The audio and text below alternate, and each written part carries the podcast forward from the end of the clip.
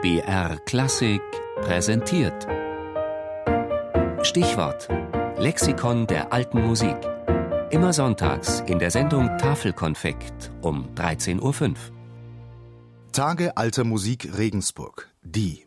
Festival von europäischem Rang.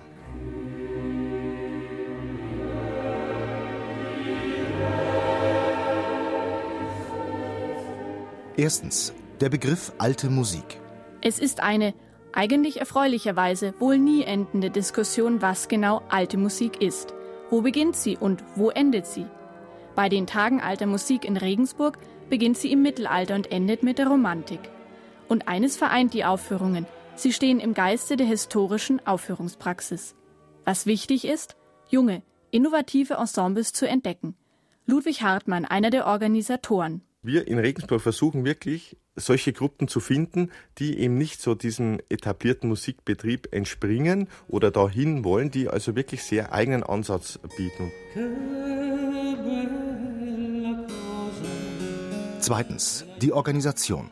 1983 haben die Brüder Christoph und Ludwig Hartmann zusammen mit Stefan Schmidt beschlossen, in Regensburg ein Festival für alte Musik zu veranstalten.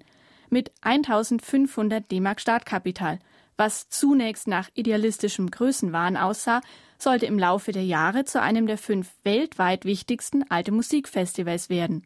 Jedes Jahr zu Pfingsten findet es statt.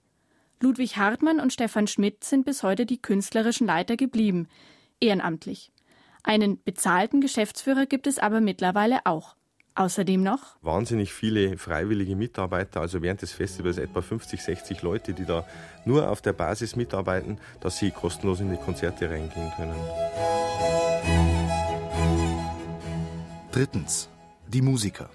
Ton Kopmann, The Hilliard Ensemble, Il Giardino Armonico, Emma Kirkby, das Freiburger Barockorchester, L'Arpeggiata, Nuria Rial, Anima Eterna, Dorothee Oberliner, Musica Antica Köln, und das waren natürlich nur ein paar der Musiker, die bisher den Weg nach Regensburg gefunden haben. Viertens. Die Veranstaltungsorte.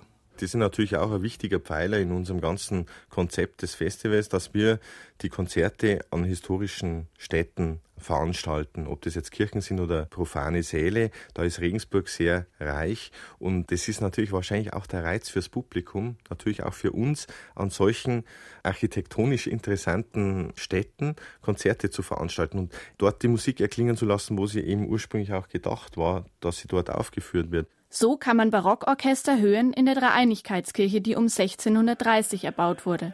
Mittelaltergesänge in der Dominikanerkirche aus dem 13. Jahrhundert oder die Verkaufsausstellung im Salzstadel besuchen. Der wurde im 17. Jahrhundert erbaut.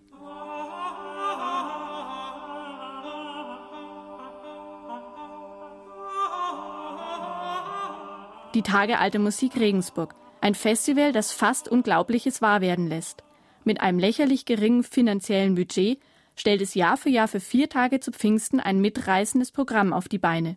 Maßstäbe setzend.